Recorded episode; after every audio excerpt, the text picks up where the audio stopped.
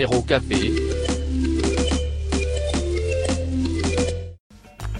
Muito bem, pessoal, seguimos aqui no nosso primeiro café ao vivo para receber a nossa convidada especial do dia. Nossa convidada especial do dia é presidenta nacional do PCdoB e está neste momento como governadora em exercício em Pernambuco. Tem muito trabalho nesta manhã, mas mesmo assim tirou uns minutinhos para conversar conosco.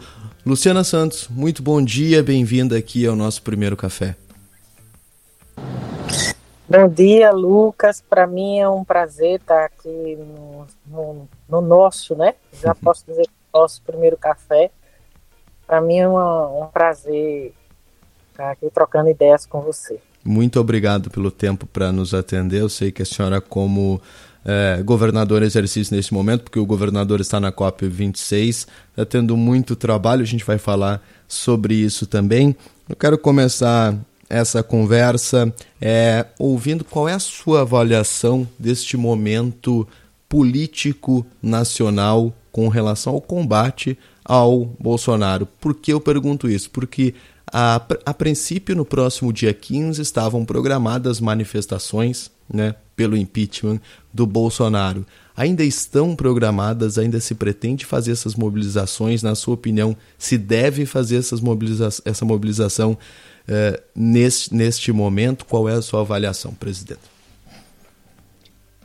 Eu acho sim que é uma necessidade, Lucas, para além da resistência né, que a gente trava no Congresso Nacional, procurando derrotar ou conquistar, derrotar coisas né, que fazem mal ao país e conquistar é, mesmo na adversidade, mesmo na correlação de forças no Congresso Nacional muito adversa, a gente também realizar conquistas. Né? Essa é a nossa batalha cotidiana.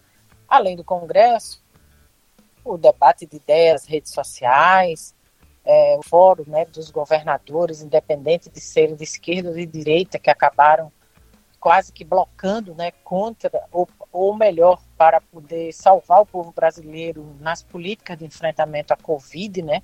Uhum. A gente pode considerar que essa foi a primeira frente ampla no enfrentamento a Bolsonaro, né? Foi o Fórum de Governadores.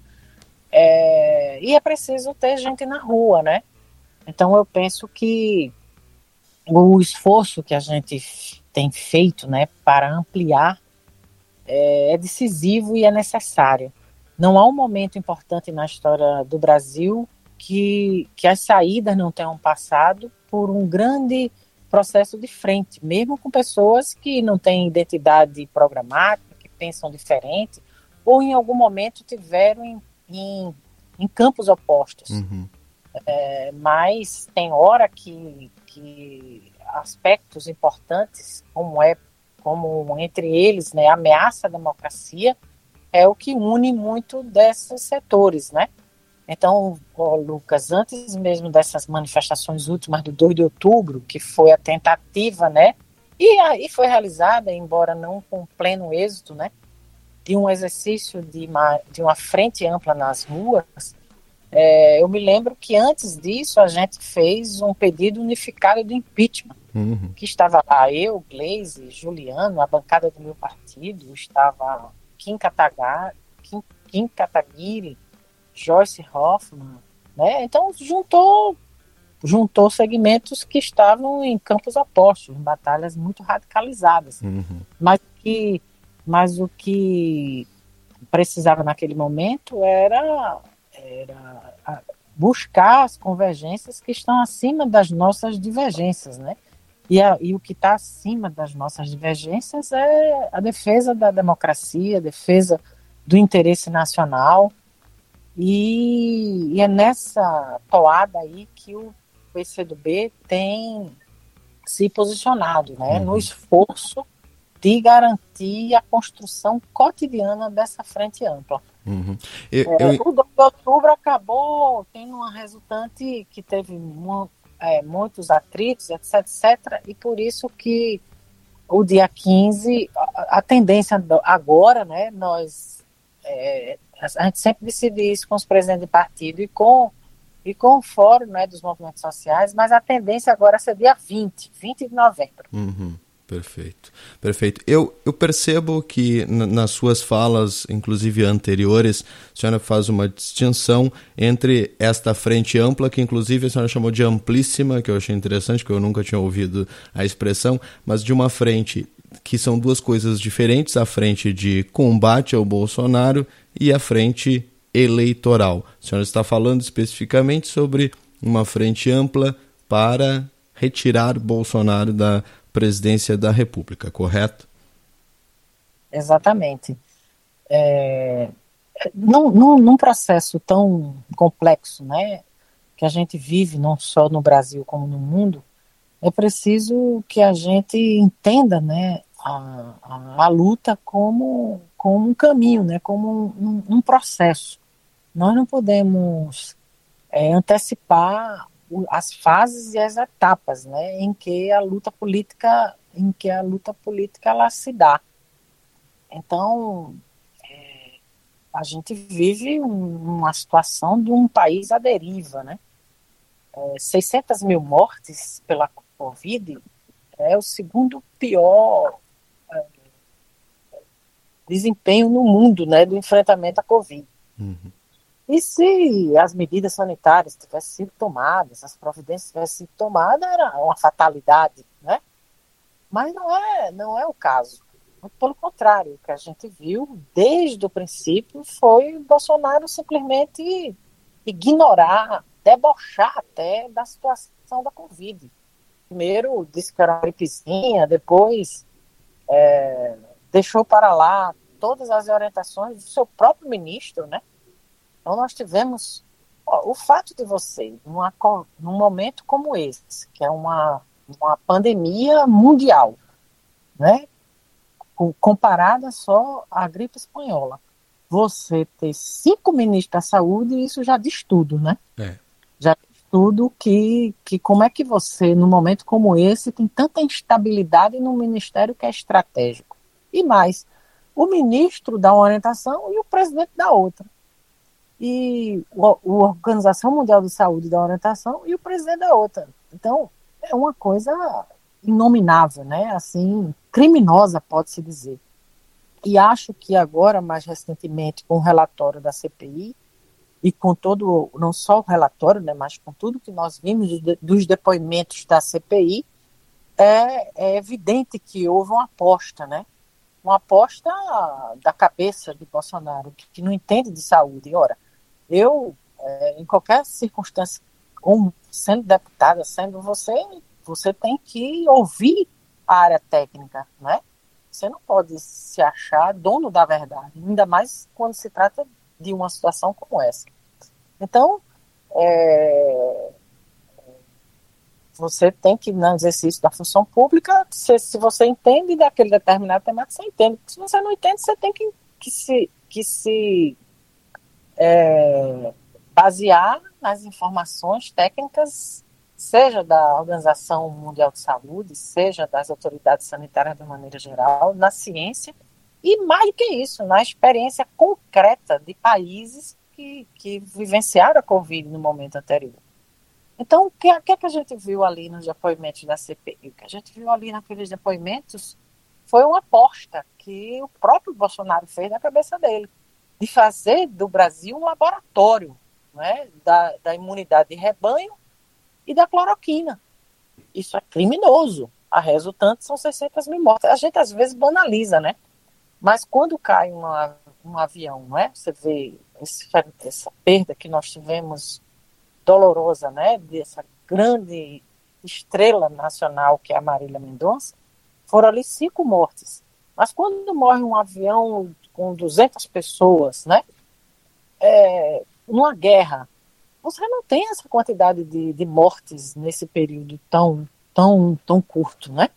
É como se você tivesse ali a cada, a cada que comove, né? A cada é, quant, quantos aviões cairiam, se você comparar com, com queda de avião, né? Para atingir 600 mil mortes é uma coisa que a gente não pode banalizar, né? E associado a isso, a situação geral do país. Você tem a pior inflação dos últimos 21 anos. Você tem um ajuste de, que é impulsionado, inclusive, pela política de preços, um dos aspectos, claro, né? Da, do, da política de preço do, da Petrobras, dos combustíveis, que contamina toda, todo o restante do preço dos produtos, né, de uma maneira geral. E você tem é, a fome campeando. Nunca mais tinha visto tantas, tantas pessoas desalentadas né, na rua. São 14 milhões, quase 15 milhões de desempregados.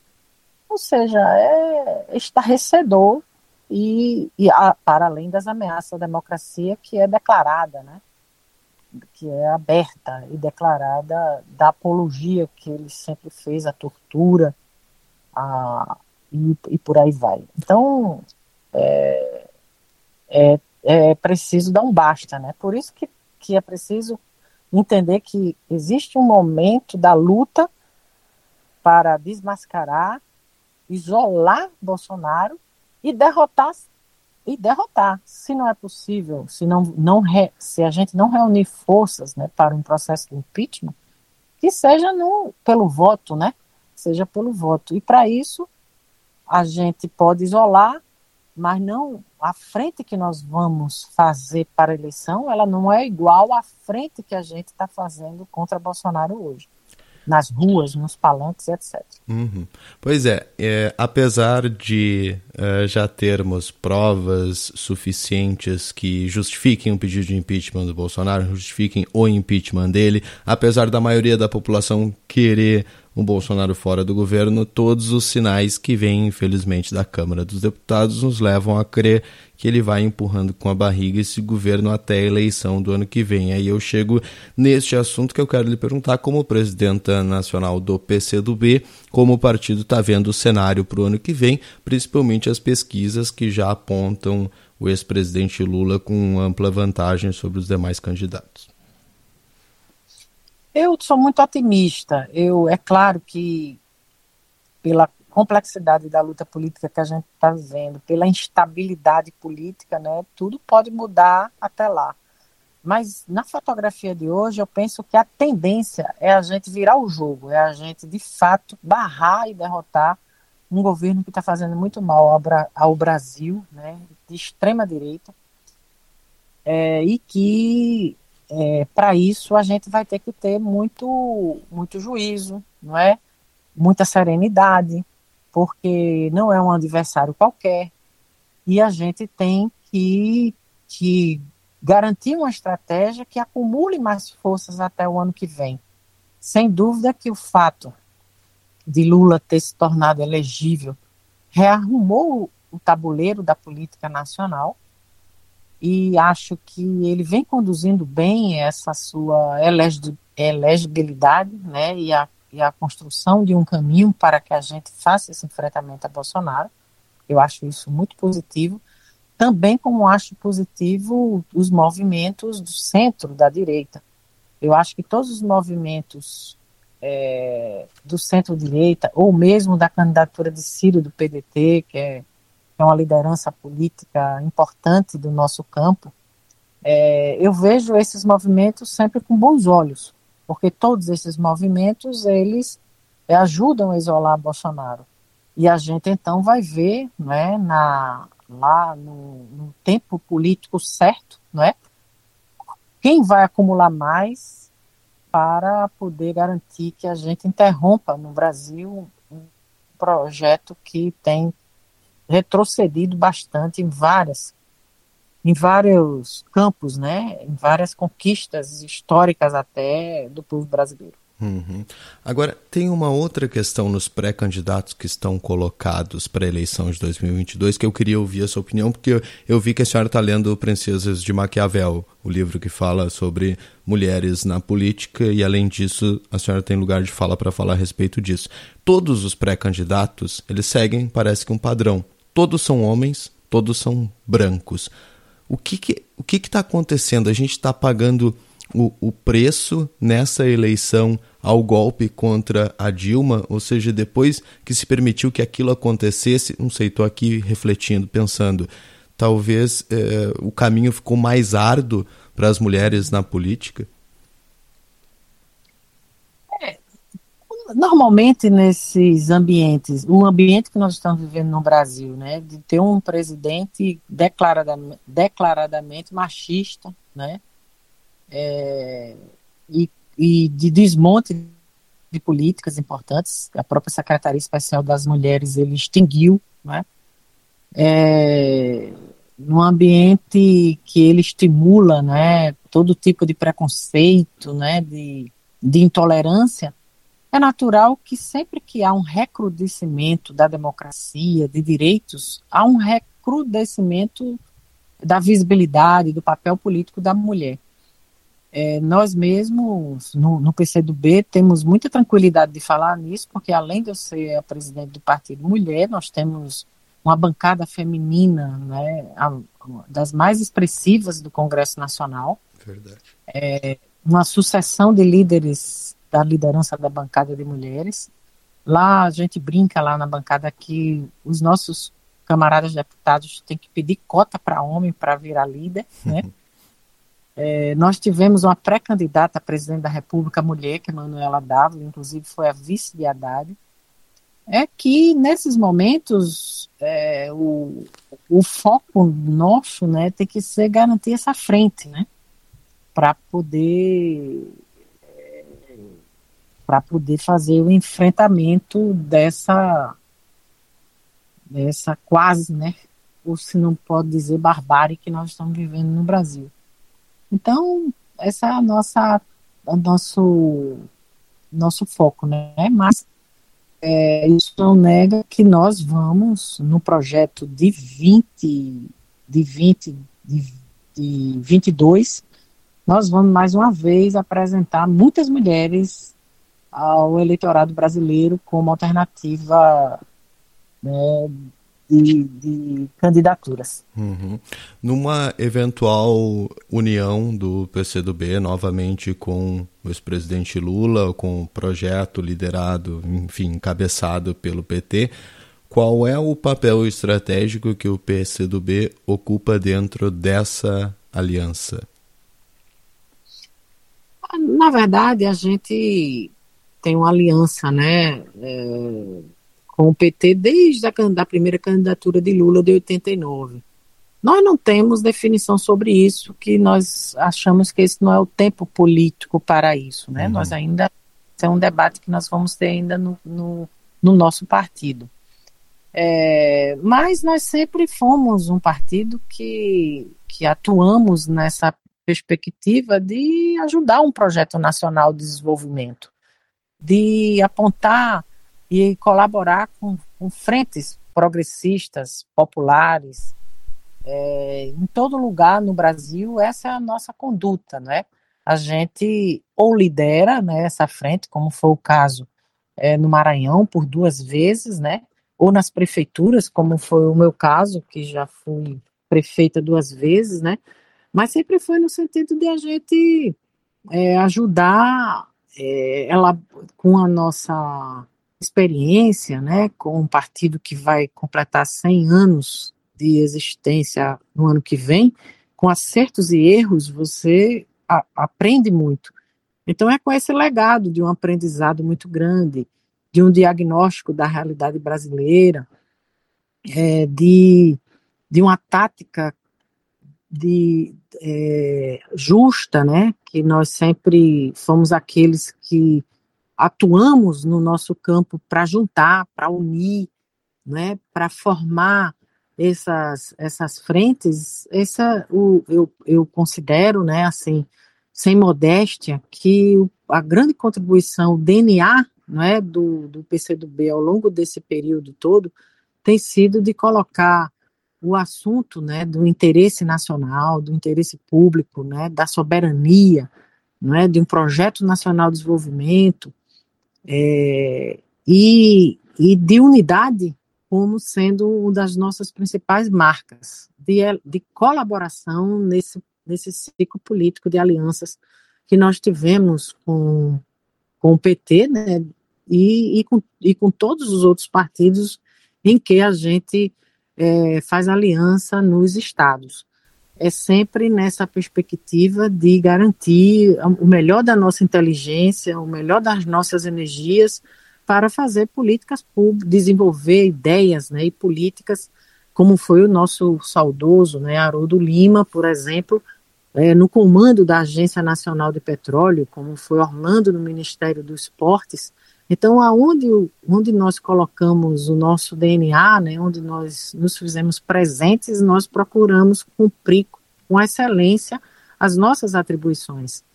É, nós, na, na, figura né, de Haroldo, né, nós fomos nada mais nada menos que, que desenvolvemos toda uma, uma, uma, uma política voltada para o pré-sal, né, para a exploração dessa riqueza, até do processo da descoberta tem muito da nossa do regime de partilha, né, como como solução e equação para é, explorar essa riqueza que é do povo brasileiro. Então tudo isso tem muito a nossa marca, né? Nós temos a marca da defesa da, so da soberania da, nacional e da unidade popular. Perfeito. E se por acaso bater um vento assim e o presidente Lula estiver caindo um pouquinho para a direita, o PCdoB vai lá e segura ele, por favor. É o que muita gente espera do, dos partidos mais à esquerda, que justamente porque tá todo mundo falando que o Lula vai ter que fazer, se for eleito, obviamente, um governo de transição, que não sei o que, que eu já ouço isso, já me dá uns arrepios, assim, que eu já imagino governo de transição, é, Sarney, é, é aquela coisa que a gente que a gente já viu no passado. Mas governador em exercício, para não sairmos um pouquinho da pauta nacional e falar um pouco da pauta uh, aí de Pernambuco, Uh, me chamou muita atenção uma iniciativa recente do governo, porque há alguns anos nós tivemos uma Comissão Nacional da Verdade no país. Essa comissão produziu um relatório que coloca ali todas as atrocidades que foram cometidas no país durante a ditadura militar. E esse relatório, cadê? Onde é que foi? O que estão fazendo com ele? Eu vi que aí em Pernambuco o governo está enviando cópias desse relatório para as escolas, porque é um tema que precisa ser trabalhado nas escolas e gostaria de, em nome aqui da nossa comunidade, parabenizá-la pela iniciativa. É, essa foi uma, uma medida que eu, que eu pedi para para que o nosso governador pudesse fazer, até mesmo na transmissão do cargo, que foi é, assinar um decreto criando agora o grupo de trabalho é, da, é, é, da é, memória da verdade, porque a gente criou a comissão da verdade, agora é a memória, né? É um grupo de trabalho que vai dar, dar sequência às decisões do relatório além da gente difundir através do, desses relatórios, o, o grande desafio da gente é criar um memorial. É, é, o Memorial da Verdade. É um grupo de trabalho do memorial, onde a gente vai fazer um, todo um museu, não é? Uma espécie, um museu contemporâneo, moderno, né? É, digital. É, o nosso, esse relatório já está todo digitalizado. Nós vamos Fizemos aqui já várias rodadas com o Porto Digital, onde a gente vai é, faz, traduzir né, essa digitalização nessa linguagem contemporânea né, das redes sociais, para usar o estúdio que nós usamos da nossa secretaria EducaPE é, durante a Covid para os professores darem aulas. Então, nós vamos tratar dessa matéria como uma matéria transversal. E, e como Pernambuco foi palco da resistência né, à ditadura, começando pelo Palácio do Campo das Princesas, que o, o, o nosso querido, então, governador Miguel Arraes é, foi é, instado né, a renunciar e se recusou a renunciar é, ele aqui no, antes da, do golpe, né? É, aqui no, no, no, palácio nós tivemos nada mais nada menos o acordo do campo, por exemplo, né? Porque antes do golpe existia uma efervescência da reforma de base, tanto em Pernambuco como em nível nacional, por conta da presidência de João Goulart. Então era um momento de muita ascensão dos direitos, de conquistas, né, dos movimentos é, populares. E Pernambuco é palco disso. Em toda esquina, em todo local existe, pode ter um registro da resistência a esses tempos de chumbo, né? É, na, nas ruas do Recife, mesmo em várias cidades do interior, e a nossa ideia é popularizar, porque eu penso que em tempos obscurantistas, né, um grande desafio nosso é afirmar o óbvio, não é? Até porque aqueles que, que são que, que são contra a ciência, eles também querem negar a história e querem uhum. até reescrever. Então a gente precisa dizer que isso não é narrativa. Isso são fatos históricos, não é disputa de narrativa, isso são fatos. E nós precisamos exatamente popularizar para que para que as pessoas cada vez mais algo que a gente achava que não poderia mais retornar alguém alguém elogiar o ato pedir para voltar o ato o AI-5 pedir para voltar o, o o retrocesso a tempos autoritários, a gente olha assim, não imaginava que fosse possível isso acontecer. E isso está acontecendo. Então a gente tem que fazer um enfrentamento com ideias, né? Com revelando como as coisas aconteceram, né? E difundindo, popularizando. E para isso a gente está nesse esforço do memorial e de fazer com que isso seja um assunto transversal né, das nossas escolas, né, que são os fatos históricos, é natural que assim seja, e mesmo os prédios públicos, os ambientes. Nós temos, por exemplo, o ponto de ônibus onde o Cândido Pinto sofreu um atentado. Nós temos um ambiente em que o Padre Henrique foi assassinado. Né? Nós temos a Barreto Campelo, que teve lá vários presos políticos, a, a, a, as mulheres, né? Mulheres que foram perseguidas durante a ditadura. É, nós temos a Soledade, né? Que foi barbaramente né, assassinada numa traição do seu próprio marido, do cabo Anselmo. Então tem aí nós temos um ambiente aqui recheado de histórias que são necessárias serem difundidas para que nunca mais se repita esse tipo de ou que não se faça. Nós temos aqui o monumento tortura nunca mais, ou que não, é, ou que para que essa história não se repita, ou que pelo menos não seja defendida, né, como nós estamos vendo hoje, porque Perfeito. isso é a, um atentado contra a humanidade, né, a barbárie, e que a gente tem que ser firme nisso. Então, eu fiquei feliz do governador prontamente. É, ele já estava ciente, já estava sabendo do andamento dos esforços que a gente estava fazendo, e assim se constitui o GT, que está muito animado, né, que andou muito com o relatório da Comissão da Verdade, e assim a gente vai é, poder dar sequência a algo tão importante, principalmente nesses tempos em que vivemos. Excelente, excelente. Luciana Santos, governadora em exercício de Pernambuco, vice-governadora e presidenta nacional do PCdoB, conversando conosco. Muito obrigado pela sua atenção. Eu só quero fazer um registro, é, já que neste momento a senhora é governadora exercício, representa todo o povo de Pernambuco. Na semana passada saiu uma pesquisa aí na internet falando dos melhores sotaques do Brasil. Colocaram um mineiro lá em cima depois deve ter sido um gaúcho e um paulista que fez, porque depois veio o gaúcho, paulista e o pernambucano em quarto. Eu quero dizer para a senhora, em nome da nossa comunidade, que a gente não concorda com esta pesquisa. Tá? A gente concorda mais ou menos. O mineiro é bonitinho e tal, mas está ali, ali com o pernambucano. Então, senhora, por favor, transmita essa mensagem para o povo pernambucano. tá bom, Lucas. Logo para os pernambucanos, nós, nós somos.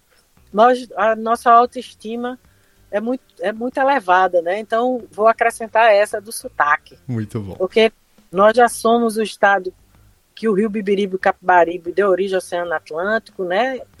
E por aí vai. Então nós nós inauguramos Nova York por conta de que os judeus saíram daqui do Recife Antigo para formar a sinagoga lá e assim e assim vai. Então vou acrescentar mais essa do, do sotaque mais bonito do mundo do mundo. Isso aí, é bom, sem modéstia nenhuma, a governadora já foi pro sotaque mais bonito do mundo, gostei. Luciana Santos, muito obrigado, um bom dia, viu? Tá bom, Lucas. Um abraço. Tchau, tchau.